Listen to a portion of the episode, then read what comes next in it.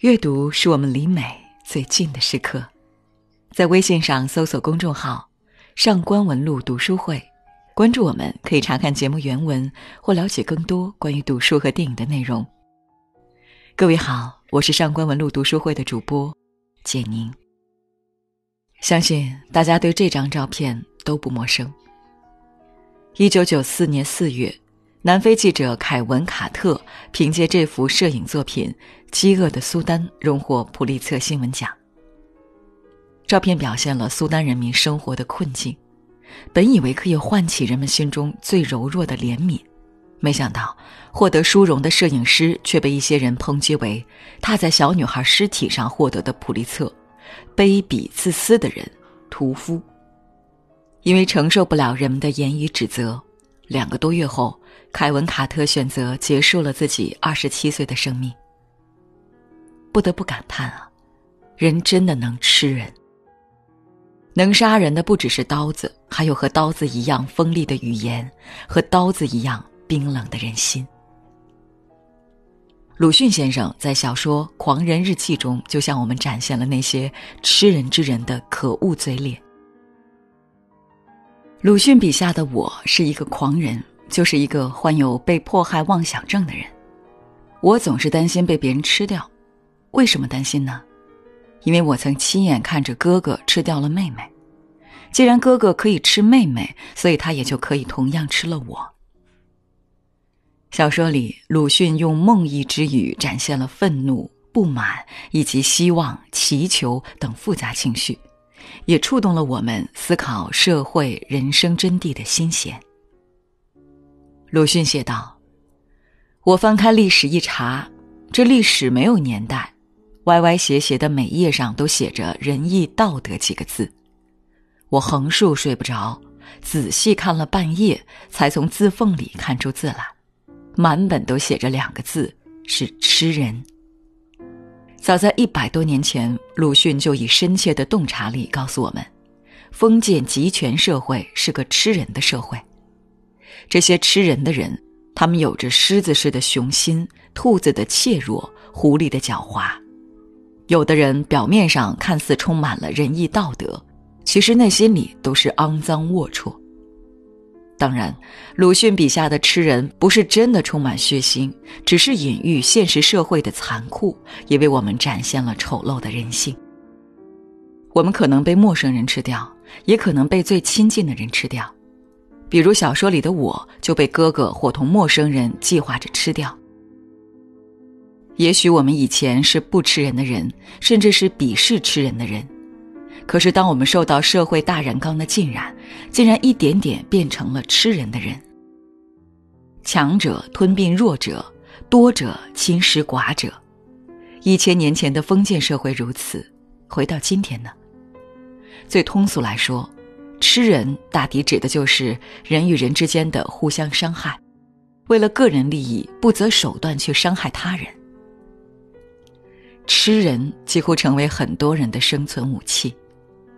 吃人的方式也是多种多样，有的是文明的，有的是粗鲁的，有的是光明正大的，有的是偷偷摸摸的。比如，有人为了讨好别人，伪装自己的正面人设。表面上是人畜无害，可是背地里又做着背信弃义的事。有人为了获得一己私利，不惜一切代价去诋毁别人，渐渐的变得肆无忌惮、贪婪无度。有人义正言辞的说着道德正义，可到自己身上就可以为所欲为。还有人为了个人利益去坑害别人，比如无良商家的黑心交易，不择手段的恶意竞争。不管怎样，竞争始终存在，且是残酷无情的。而那些风平浪静下的波澜，又未尝不透露着人性内心深处的残忍。他们也有给知县打家过的，也有给绅士掌过嘴的，也有衙役占了他妻子的，也有老子娘被债主逼死的。他们那时候的脸色，全没有昨天这么怕，也没有这么凶。这些想要吃我的人，或许以前都和我一样，是弱小的、鄙视吃人行为的。可是，当他们身边的人被别人吃掉以后，这些胆小如鼠的人竟开始肆无忌惮地去吃人。他们都不愿承认和被揭穿吃人的本质和真相。一旦有人质疑，他们便摆出一副极不友好的姿态，凶神恶煞地盯着那个人。就像我的哥哥，他当初吃了妹妹，妹妹去世的时候，哥哥还假惺惺地抹着眼泪。而现在，哥哥却理直气壮的伙同外面的人要来吃我，全没了怜悯之心。当我去质问哥哥是要吃我吗？他开始是一脸冷漠不承认，后来将凶神恶煞的嘴脸彻底暴露。这些曾经善良的人是如何变得冷血的呢？又或者说是如何宽慰自己良心的呢？小说中写道。他们早已布置下一个疯子的名目罩上我，将来吃了不但太平无事，怕还会有人见情。这些吃人的人多么智慧啊！他们为了让自己的吃人行为变得正确，就给自己披上了仁义的外衣。因为我是疯子，所以吃了一个疯人，不但没有错，还是功劳呢。他们甚至逼人自戕。以此为他们的杀人行为解脱。生活中，我们身边不乏这样一些人，一边骂着别人没素质，一边自己走路吐痰；一边骂着世界不公平，一边又不停托关系找门路。在这些人看来，仿佛别人都必须做圣人，而自己就可以做坏人。难道吃人就是他们发泄的出口吗？那些曾经被亏待的，就可以从别人身上得到补偿吗？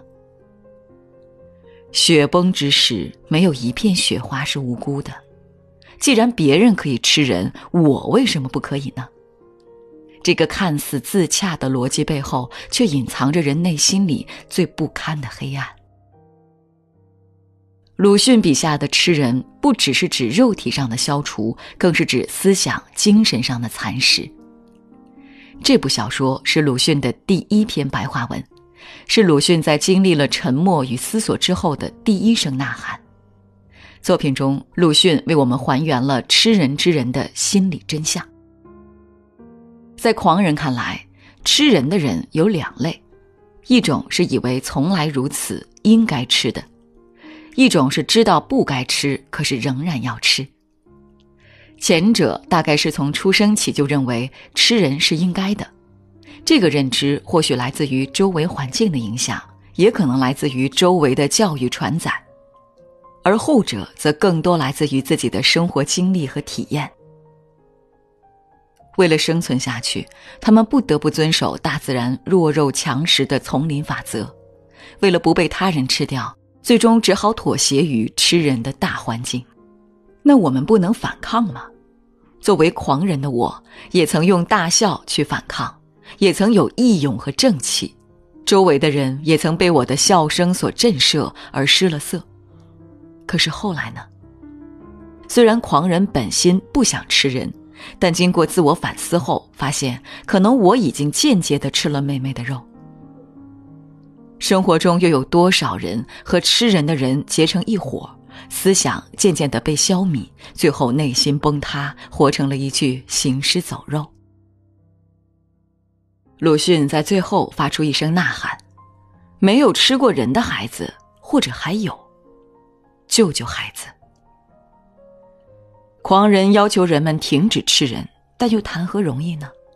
如果人人都想做一个真的人，每个人都可以舒舒服服的生活，可是现实偏偏不是这样的。每个人都很难去做一个真的人。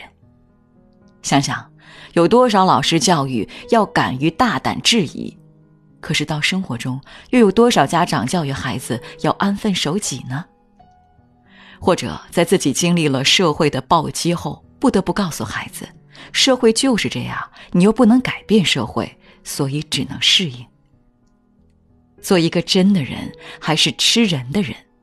这不是一个简单的 A or B 的普通选择。其实，人只要不失去方向，就不会失去自己。只要我们守着自己的底线，就可以善待自己，也是善待别人。有一天，如果我们只是去做我们相信的事，而不问值不值得，我们可以心平气和的与生活死磕，也许生活会慢慢的开始改变。即使不能改变社会，我们也总有保持清醒的权利，也要随时保持独立思考的能力。这或许就是我们为什么要读《狂人日记》的原因吧。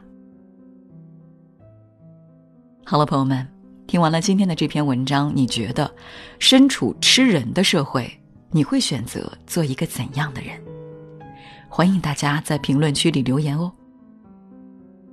如果你想查看今天节目的内容，请到微信上搜索公众号“上官文露读书会”。阅读是我们离美最近的时刻，让我们共赴一场美丽的约会。